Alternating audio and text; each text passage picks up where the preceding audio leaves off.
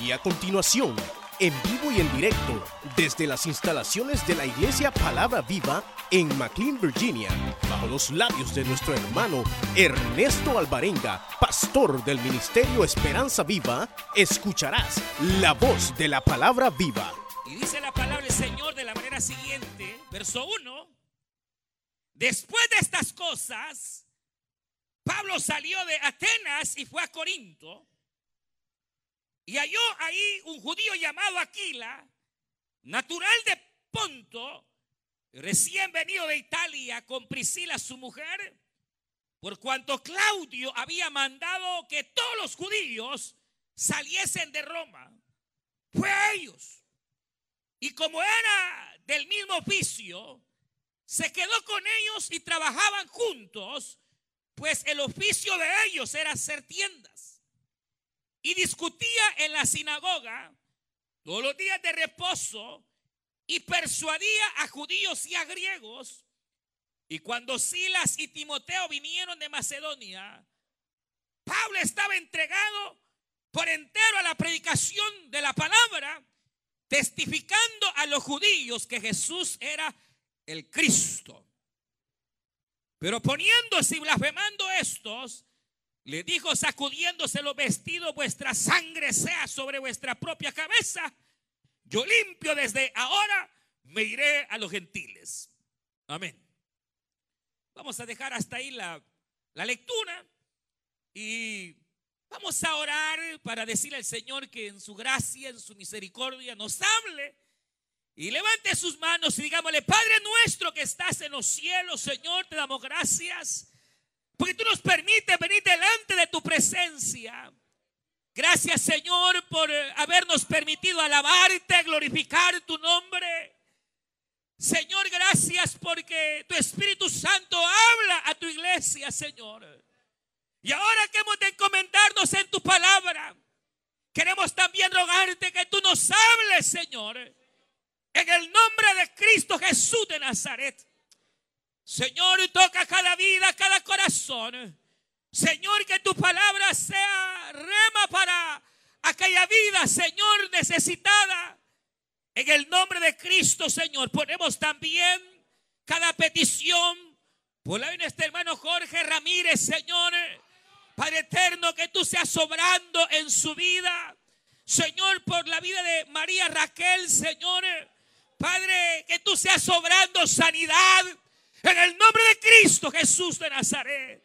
Oh Dios amado, cada necesidad sea resuelta y en tu misericordia nos encomendamos. Gracias Cristo, gracias Espíritu Santo y háblanos en esta hora. En el nombre de Jesús. Amén, Señor. Y amén, Señor. Gracias. Gloria a Dios. Pueden tomar su asiento.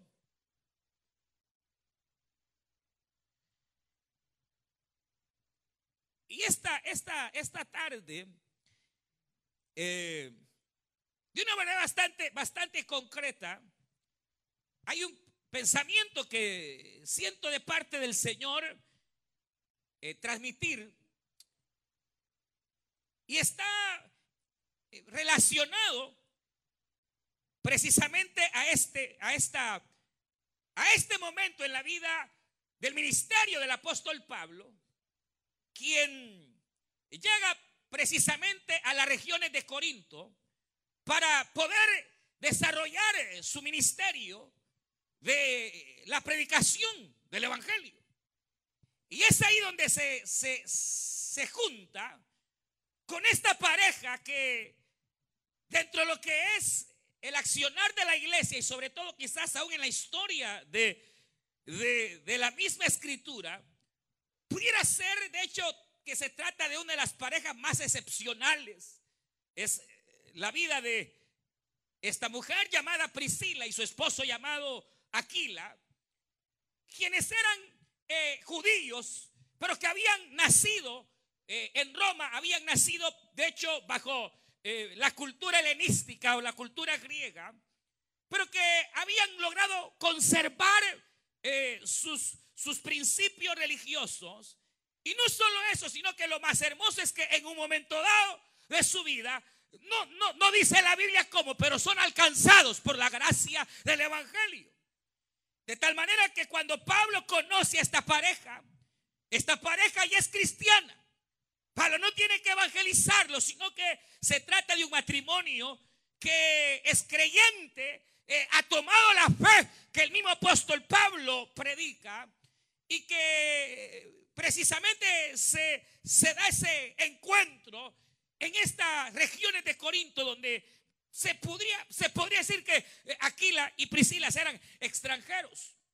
Ahora, eh, cuando hablo de esta pareja y que, y que menciono que es una de las parejas de hecho más quizás extraordinarias en cuanto a su fe, en cuanto a su desempeño, porque de aquí en adelante toman parte el ministerio del apóstol Pablo, se convierten en discípulos de Pablo, se convierten en personas que e incluso según algunos creen, fueron ellos los que llegaron a fundar la iglesia que más adelante llegaría a ser ya una iglesia establecida, la iglesia e, en Roma. Ahora, eh, uno de los aspectos que me llama la atención y quizás es el centro, es precisamente que esta pareja que temía el Señor, este matrimonio que ya conocía al Señor y que de hecho eh, le servían de alguna manera, le servían, comenzaron a sufrir alguna especie de afrenta a causa de su fe. Lucas, quien escribió los hechos, eh, nos hace ver que debido a cierta persecución que el emperador Claudio en sus días dio un edicto, tanto Priscila como Aquila tuvieron que salir de su ciudad salir huyendo de Roma a causa de cierta persecución. Ahora, según la historia, este emperador Claudio era, era así medio locón. Era alguien que de repente eh, le agarraba la locura y empezaba a dar edictos, órdenes, eh, realmente algunos hasta descabellados. Y dentro de estos edictos, según un historiador, parecería ser que en los días en que se da el edicto, se da a causa, oiga bien, de cierta, de cierta, eh, eh, la palabra tumulto, no sé, eh, de cierta situación adversa que se da en Roma a causa de un tal Cristo entre los judíos. Y esto, ¿sabe qué es lo que implica? Implica que así como a Pablo, por ejemplo, donde Pablo llegaba siempre, los judíos llegaban a querer estorbar el mensaje. Muy probablemente a los pocos creyentes que habían en Roma, también aquellos judíos van y de alguna manera les estorban y algo hicieron.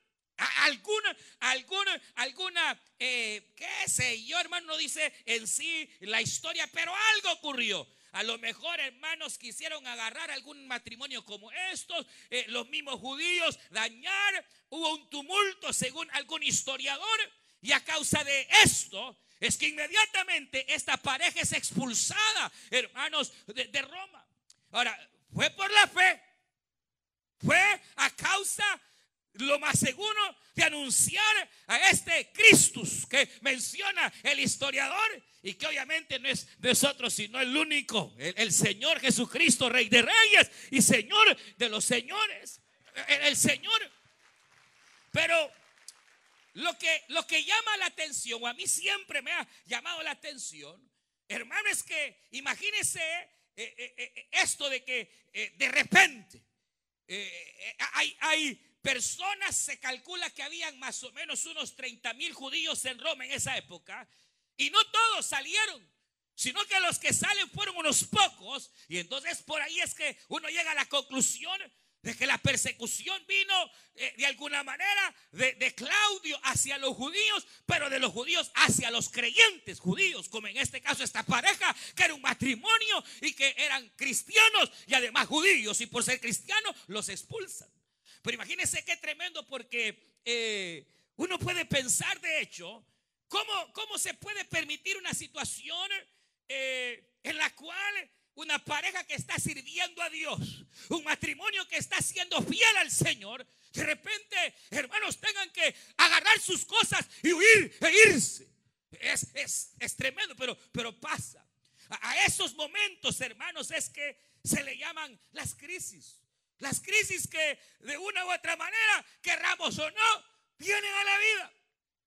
De repente, cuando menos pensó, cuando más fuerte se sentía, cuando más billetes tenía, cuando más, hermanos, seguro se sentía de la vida, que había logrado tal vez sus objetivos, viene de repente un cambio drástico. Esos cambios que no avisan. Esas cosas que, hermanos, de repente vienen y que jamás uno pensó, jamás se imaginó, pero llegan. Llegan a veces, hermanos, de diferentes caminos. Llegan de diferentes, eh, ¿qué? Sendas.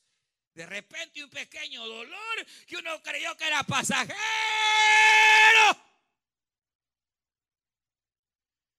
De repente llegó al buzón y encontró una mala noticia. Que señor, pero, pero, pero se dan, se dan estos cambios drásticos. Porque fíjese que, que realmente un edicto era precisamente eso, era un decreto de repente eh, que el César daba y que tenía que cumplirse de manera inmediata. Y a veces, hermanos, no, era, no había oportunidad. Ellos, hermanos, no tuvieron ni siquiera chance, oportunidad de qué? De, de si tenían casa, que de hecho la tenían. Si tenían propiedades, que lo más seguro es que las tenían. Porque se habla de una pareja que temía a Dios. Una pareja que eran creyentes y a causa de su fe ahora son perseguidos. Pero se habla de una pareja que si usted ve eran empresarios tenían su negocio, tenían su empresa, tenían, hermano, y de repente, de un día para otro, llegara prácticamente casi a perderlo todo. ¿Se puede imaginar? De repente, la noche a la mañana, perder, perder, de repente, a través de un edicto, tener que salir huyendo. No crea que tuvieron tiempo para vender la casa. ¿No creen que les quedó tiempo para ver dónde sacaban? Eh, ni banco había, hermano. ¿No creen que fueron al Banco de América a ver si lograban sacar los últimos centavos? No hubo tiempo. No hubo lugar. Una persecución que viene y que comienza, hermanos, a desarrollarse. Obviamente a esos cambios en la vida tan drásticos, hermanos, se le llama precisamente crisis. Las hay en el matrimonio, las hay en la familia. Hay crisis internas de fe. En muchas veces las dudas que uno como creyente puede llegar a albergar. Las hay en la iglesia, las hay en cualquier índole o en cualquier ámbito de la vida del hombre. Las hay. Cambios drásticos.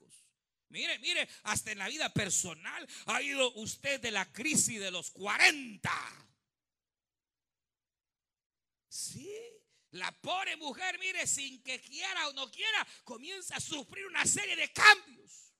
Cambios hormonales. Cambios, hermanos, que de repente la ponen de mal humor.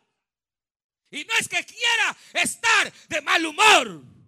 Así que tenemos que ser pacientes, hermanos, siervos del el Señor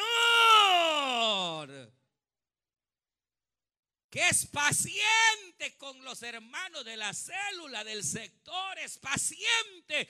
Y a la mujer,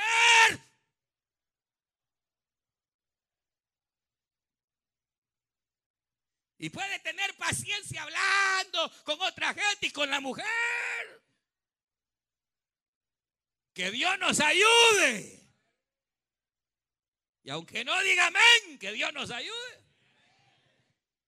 Pero las hay. ¿Usted cree que el hombre tampoco, eh, eh, o el hombre no enfrenta esas crisis? Las enfrenta también el hombre. Empiezan a haber cambios, eh, empieza tal vez no tanto como la mujer en un sentido hormonal, sino que de repente, hermanos, el hombre llega a cierta edad donde cree que está perdiendo su virilidad. Sí, O, cree que ya tal vez no, no, no es atractivo o ya no es tan fuerte como antes. Y entonces algunos hermanos, hombres, al enfrentar esas crisis, se, se, se les va el cable. Y de repente aparecen más jóvenes Sí, pasa. De repente, hermanos, allá anda eh, que se miran más jóvenes y quieren verse más jóvenes. Porque son cambios que de repente vienen y cambios, hermanos, propios de la vida. Y, mire, hay algo, ah, un paréntesis, hermano, que es cierto que nuestro cuerpo como seres humanos enfrenta cambios y puede enfrentar algunas eh, crisis, hermanos, tal vez de la edad. Pero dice este libro de Dios que mientras nuestro cuerpo, nuestra tienda exterior se envejece o se deteriora, nuestro ser interno puede irse renovando de gloria en gloria.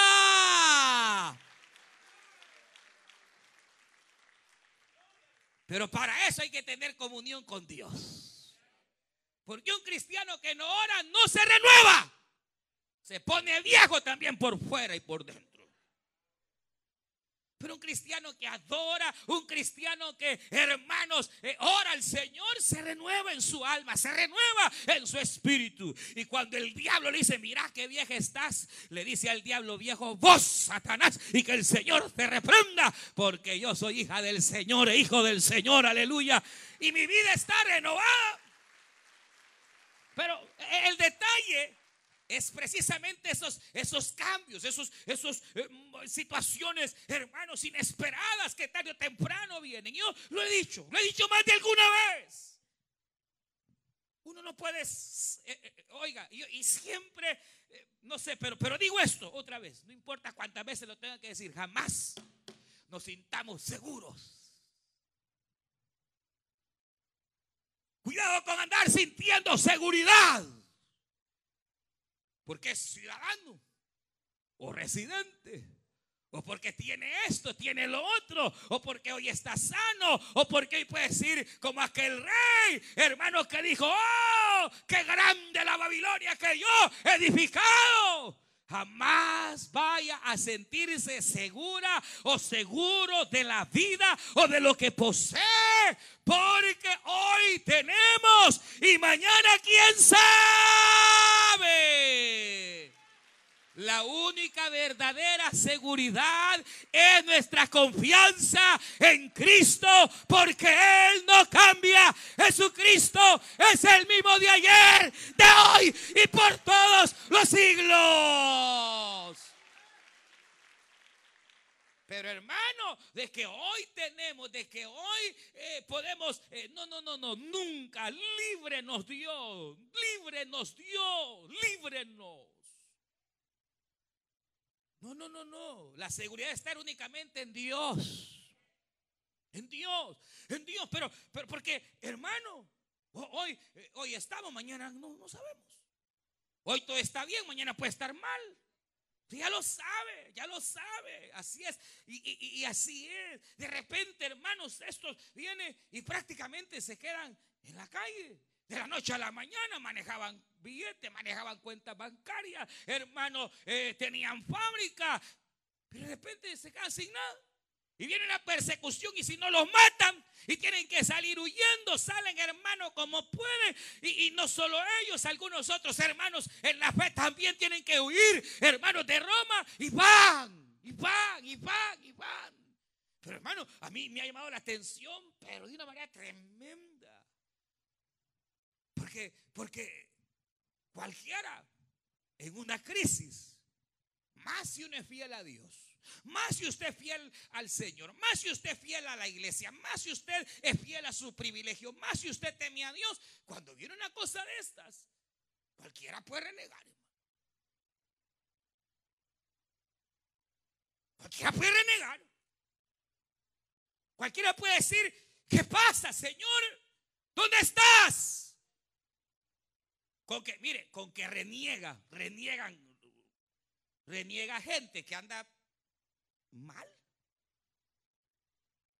Uno, uno, anda mal y no reconoce que anda mal. Y cuando viene la crisis, hasta reniega. ¿Y eso que anda? No anda caminando tan recto que diga. No, si yo le he visto cómo anda caminando, no se haga. Y reniega uno de remate. Eh, llega tarde al trabajo. De vez en cuando se vuelve una alfombra por ahí.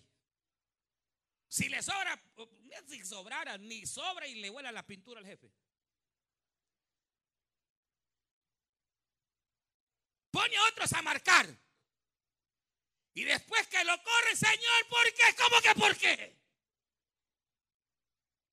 Pero reclama uno, así es nuestra naturaleza. Hermanos, tiende a reclamar. Pero estos hermanos están siendo perseguidos por su fe. Están siendo, hermanos, ahora, digamos, zarandeados, no por su orgullo, no por, sino por su fe. Pero no, no se ve en esto. Y esto es impresionante, hermano. A mí me ha impresionado este matrimonio por todo esto que hemos descrito, pero más también por la actitud. Hermano, cuando Pablo va a Corinto, la Biblia señala que Pablo llega solo. Pablo llega, hermanos, en busca de qué? De ser guiado por el Señor. Y de pronto se encuentra con ellos. Pero a estos, usted no lo ve renegando. Usted no lo ve diciendo, mira, ya viste, tan fiel que si, si hasta diezmamos y mira cómo estamos. No, no, no, no, no, no, no.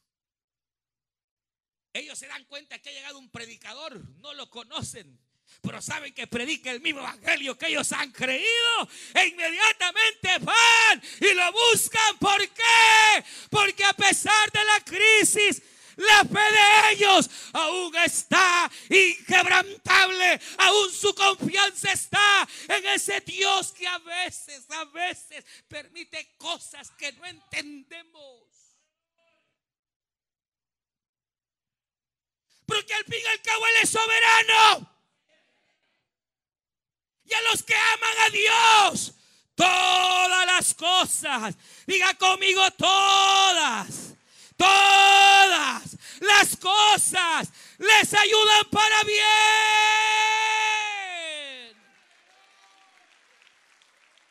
Aunque al presente tú no lo entiendas, aunque al presente tus ojos no entiendan, tu mente. Solo espera en Jehová, porque el que espera en Jehová siempre encontrará la victoria y la exaltación en Dios. Hermano, qué tremendo porque inmediatamente ellos van, acuden a Pablo. Y lo más tremendo, hermanos, que a mí siempre me ha llamado la atención en este pasaje, No estaban tirados a la desgracia.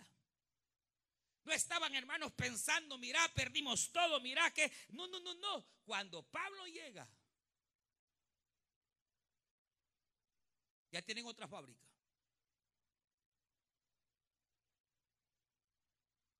¿Cómo la ve? Perdieron, sí. Les robaron, sí. Les quitaron, sí. Fue injusto, tal vez. Pero ahora que Pablo llega, ahí está Aquilas y está Priscila, otra vez levantándose. Hermano, qué tremendo, qué tremendo, qué tremendo. Porque las crisis van a llegar, las circunstancias van a venir. Y, a veces no, no, no solo eso, añádele. Como decía la guía ayer, que cada vez que usted y yo erramos y pecamos, vamos a sufrir consecuencias. Imagínese, Dios conoce tanto nuestra naturaleza que sabe que tarde o temprano nos vamos a equivocar. Vamos a, a errar. Vamos a tomar una mal decisión. Vamos a decir aquello que no debimos. mire, hermano, sépalo, que usted no crea eh, y usted lo sabe. Dios quiera, Dios quiera, Dios nos libre, Dios nos libre. Dios nos libre. Pero, pero, pero, hermano, estamos tan, tan a la mano del error.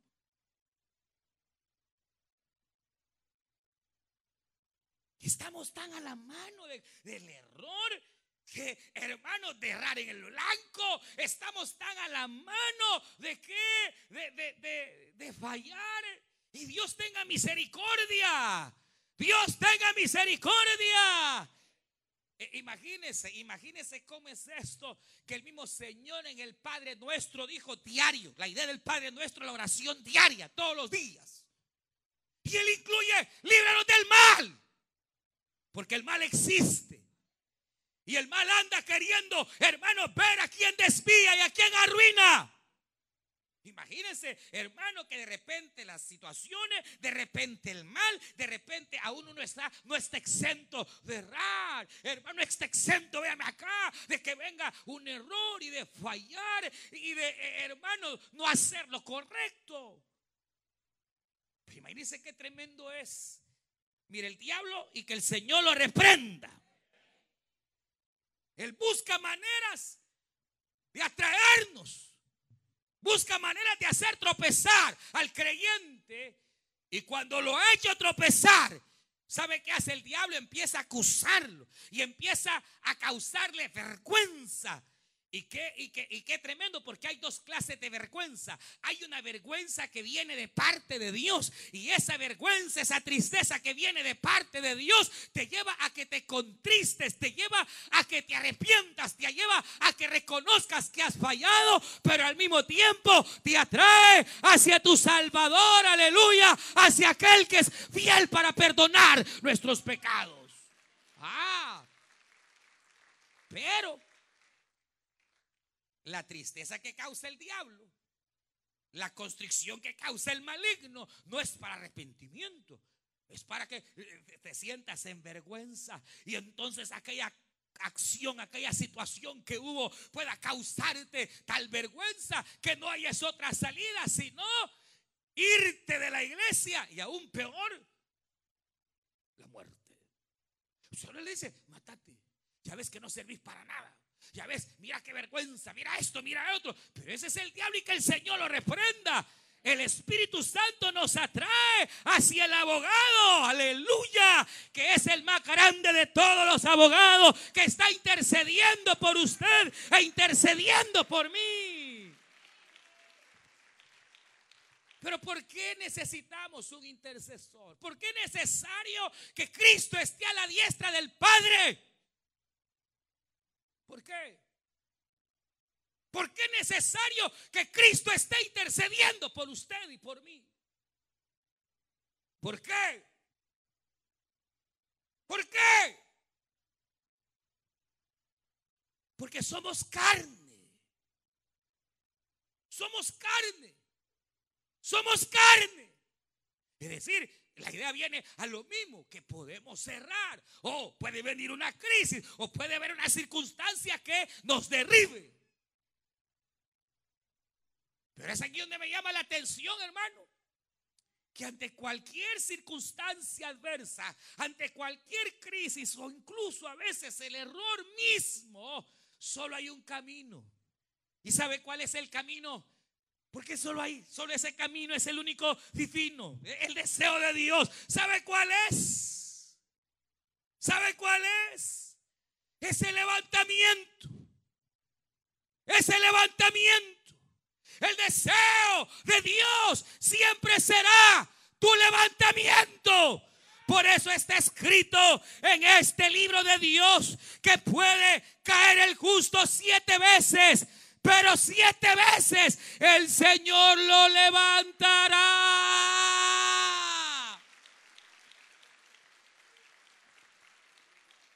Hermano, el deseo de Dios es nuestro levantamiento, nuestra restauración. Que ante la crisis, la adversidad o ante una un error, una caída, no nos quedemos postrados, sino que en el nombre del Señor nos levantemos y volvamos, hermanos, a intentarlo en el nombre de Cristo Jesús. Pero la cuestión es que, mire, mire, eh, eh, para empezar, el levantarse de una caída, el levantarse de un error, o el levantarse de una crisis inesperada está en tomar la decisión de qué se va a hacer. Y esa decisión está en usted. Usted. En mí. No en Dios.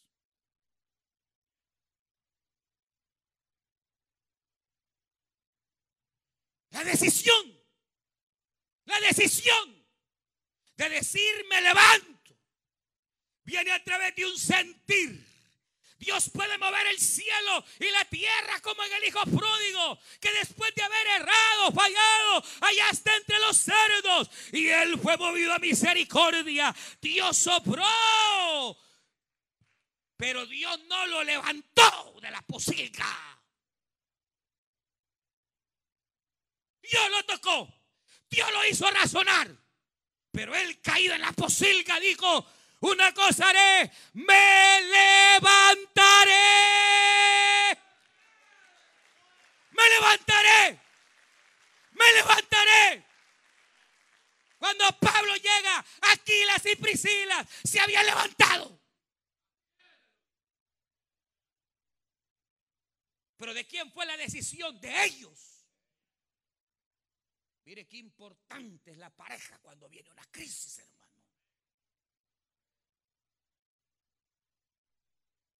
Por eso la ley dice que son dos, son mejor que uno.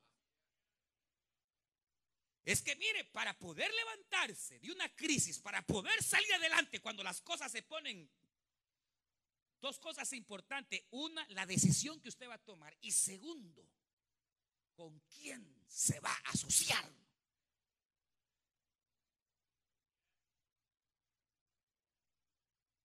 Sí, porque decisión es decisión. Si es el pecado, decidir dejarlo. Y a veces esa decisión te va a llevar hasta cambiar de trabajo. Te va a llevar a cambiar el número del celular. O cerrar la cuenta del Face.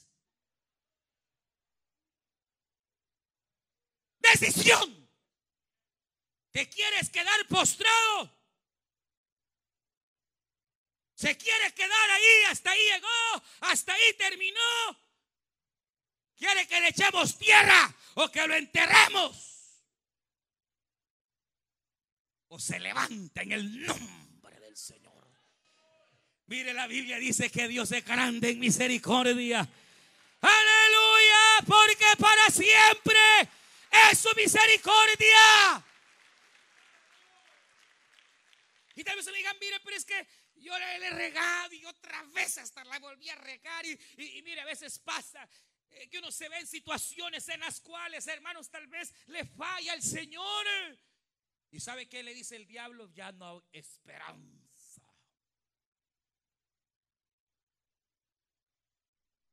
El desesperanzado que aparece en, el libro de Juan Bunge, el progreso del peregrino, es de aquellos cristianos que fallaron al Señor y que el diablo le dijo, no hay más para ti esperanza. Y entonces cuando el, peregrino va subiendo al monte y entra a algunas casas porque él va para el cielo. Y entra a una casa donde hay un señor creyente que tenía Biblia y era de la palabra viva. Y está enjaulado. Está en una jaula como de pajaritos. Y entonces está con la Biblia, cantando cantando, llorando. Y cuando el peregrino llega y le dice, ¿qué te pasa? Es que le fallé mucho a Dios. Pero ¿acaso uno puede salir de ahí? Ya no puedo. Porque para mí ya no hay perdón.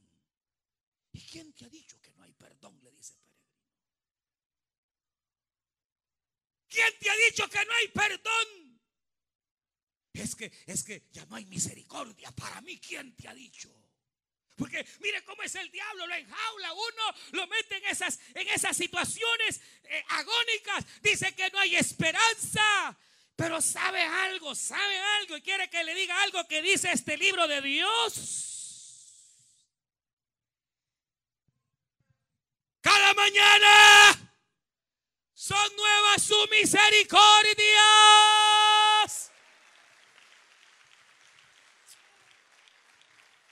Mire, mire, mire, mire, mire, mire. Hágale así. Hágale, no hágale. Y, y hágale así. Hágale, hágale. Hágale. Mira. ¿Sabe qué significa eso? ¿Sabe qué significa? Que está vivo, hombre, está vivo, está. Aleluya, usted está vivo. Y quizás ayer falló al Señor, quizás ayer el enemigo te ganó ventaja ayer. Y quizás tú puedes decir, no, ya no hay esperanza. Pero si tú te levantas y respiras, debes saber que si Dios te permitió respirar, es porque hay misericordia, hay esperanza, hay levantamiento. No importa lo que el diablo diga. Solo los muertos ya no respiran.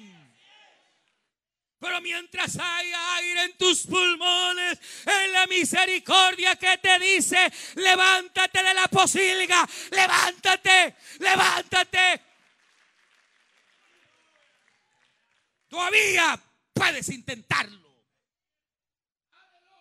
Es bueno reconocer, es bueno saber que hay una crisis, es bueno saber que la situación está fea en el hogar, está, pero todavía hay esperanza. No está perdido. Aún hay aire.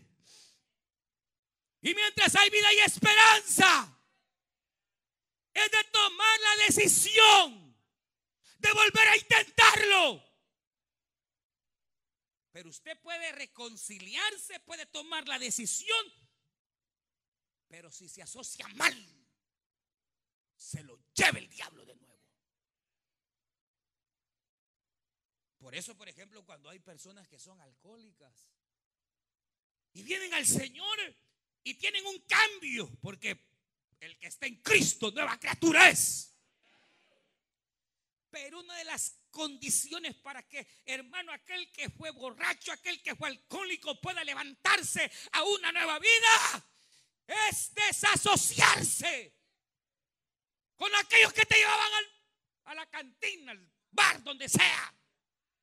Cortar, cortar, cortar y establecer nuevas relaciones. Mire, mire, ¿se acuerdan cuando Pedro fue al hoyo? Cuando Pedro fue al fracaso. Su orgullo lo llevó al fracaso. Creyó que él nunca iba a caer. Él creía que todos los demás eran pecadores, pero él creía que era santo. Cuidadito con esa gente, hermano. Por eso se le ve aquel que piensa que está firme. Mire que no se caiga. Porque hay gente así que se creen bien santos y se creen bien santas. Mírame, no me toques. Ay, hermano. Y Pedro, Pedro, Pedro cayó bien feo. Pero ¿sabe por qué cayó bien feo Pedro? Pedro cayó bien feo porque hizo lo contrario que se hace para, hermano, ser restaurado. ¿No usted ha leído el Evangelio según San Juan? Que dice la Biblia que Pedro, cuando vio que el Señor era perseguido y era atrapado, a su lado tenía a un discípulo fiel. Al único fiel, vea para acá. A Juan. Juan, Juan fue fiel. Fue el único discípulo que quedó al pie de la cruz del Calvario. Pero dice la Biblia literalmente, oiga esto, que Pedro dejó a Juan y se entró al pretorio y se sentó con gente extraña a calentarse en el fuego. Vea para acá, vea para acá. No, no, no, no hay problema. Vea para acá, vea para acá, vea para acá. Aquí, aquí, hermanito. O yo lo que le dije, Pedro dejó a Juan y se sentó a calentarse con fuego con gente extraña. Pregúntale al que está a su lado con quién habla, con quién te sientas en el fuego. Dígale, ¿con quién? ¿Con quién? Pregúntele con quién hablas, quién es tu socio, quién es tu partner, con quién te sientas en el fuego. Más bien con quién te calienta, dígale.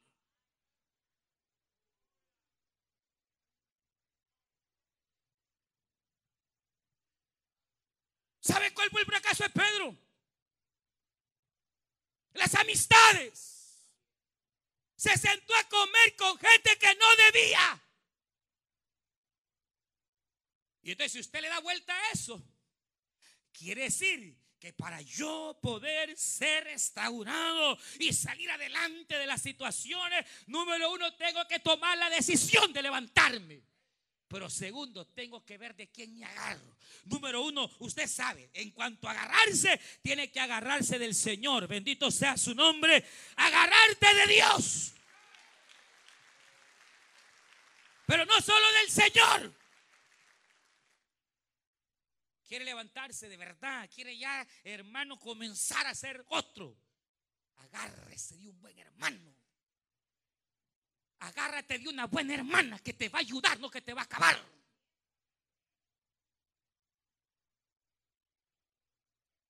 Cuando Priscila, mire, entre ellos dos, qué matrimonio, hermano. ¿Qué hacemos ahora, Priscila? Nos arruinaron. Nos quitaron todo. Es que esos hermanos de la palabra viva.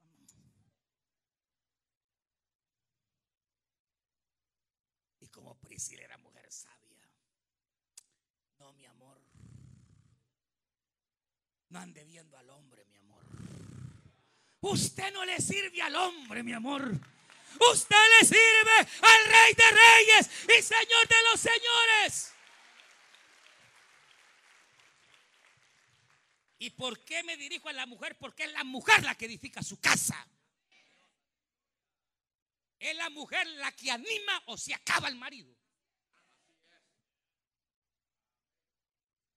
Una de las necesidades más grandes que el hombre tiene es estarlo animando. Y si usted mujer no lo anima, vaya a otra que lo van a animar.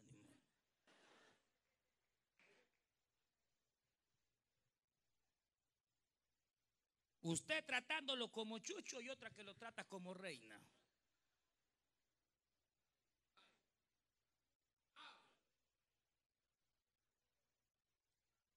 Priscila será sabia. De verdad. ¿Y, crees que nos levantamos? No levantamos. Ya vas a ver que no levantamos. Mire, dice, dice la historia que el gran reformador Martín Lutero caía, hermanos, en unas depresiones tremendas, porque obviamente él estaba trayendo la gran reforma evangélica y el diablo no lo iba a dejar quieto. Y a veces entraba en unas depresiones que de repente parecía como loco. Y dudaba y decía, ¿será que estoy haciendo lo correcto? Y, y, entraba en crisis. Y un día la esposa de Lutero cuenta la historia que entra a la habitación de Lutero vestida de viuda y de luto. Y Lutero se le queda viendo y le dice, mujer, ¿qué te pasa? ¿Quién se murió? Dios está muerto, Lutero. ¿Qué dices, mujer? Dios se murió. Pero estáis loca, mujer. ¿Cómo me dices que Dios está muerto? Entonces, si tu Dios Lutero no está muerto, ¿qué te pasa? Levántate y sigue escribiendo. Levántate, Lutero y sigue la visión que Dios te dio. Mire, hermana, le voy a dejar un deber de que en adelante anime a su marido. No lo desanime. Marido, anímense, anímense, anímense. ¿Qué matrimonio? Hermanos llegan allá y los dos juntos comienzan a ver cómo hacen, empiezan a salir adelante, hermanos, a saber cómo lograron, pero cuando Pablo llega, ya están una vez más recuperando todo lo que habían perdido, hermano. Y es que cuando uno sufre esas crisis en donde Dios a veces permite que uno pierda, ¿sabe algo? Existe la ley de la restitución. Donde si Dios permitió que perdieras y aún permitió que el diablo te quitara. Dios es fiel para restituirte. Dios es fiel para restituirte. Dios es fiel para restituirte. Pero si usted no busca una buena persona para asociarse, no habrá levantamiento. Si usted sigue prendida con sus amigas viejas o sus viejas amigas, Si uno sigue prendido con el compadre, con gente que no va a ver. Pero si uno rompe y es sabio y se apoya en Dios y se apoya en buenos hermanos, se apoya en buenas personas. Y lo último, la Biblia dice que cuando llegó Pablo, estos tenían su fábrica otra vez, le dieron chance a Pablo de trabajar, pero inmediatamente Pablo empieza a trabajar para sustentarse porque no había recibido bendición de las iglesias. La Biblia dice que unos meses pasaron y esto le dijeron a Pablito, Pablito ya no te preocupes, seguí haciendo tu ministerio que nosotros estamos a mantener. Mire hermano, cuando hay una pérdida, cuando hay una crisis, cuando es una decisión levantarse. Segundo, es una decisión ver con quién te asocias. Y, y de hecho, que una manera para poder salir es que uno deje de autoconmiserarse y se ponga a servirle al Señor. Porque uno empieza a ver que hay gente más bregada que uno. Que hay matrimonios más arruinados que el Dios.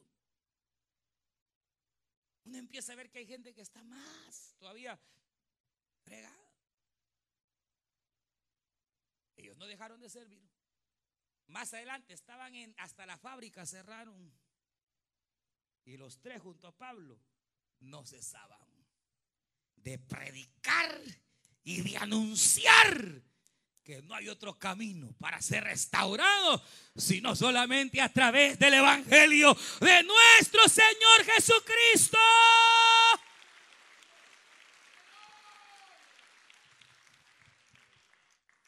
No suelte el arado. No le haga llegar a la locura de cerrar el grupo, dejar el arado sin plata, pero trabajando en el Señor, en crisis, pero fiel, congregándose, siendo constante, sirviéndole al Señor. Y entonces Dios se va a encargar de dar un verdadero levantamiento. Vamos a orar. Cierre sus ojos. Vamos a ponernos en pie esta hora. Ya no le sirvas más al diablo. Sírvele a Cristo. Usted escuchó el mensaje restaurador de Jesucristo desde las instalaciones de la iglesia Palabra Viva en McLean, Virginia. Si este mensaje ha sido de bendición para su vida y necesita oración, contáctenos al teléfono 571-633-0469. 571-633-0469. Que Dios le bendiga.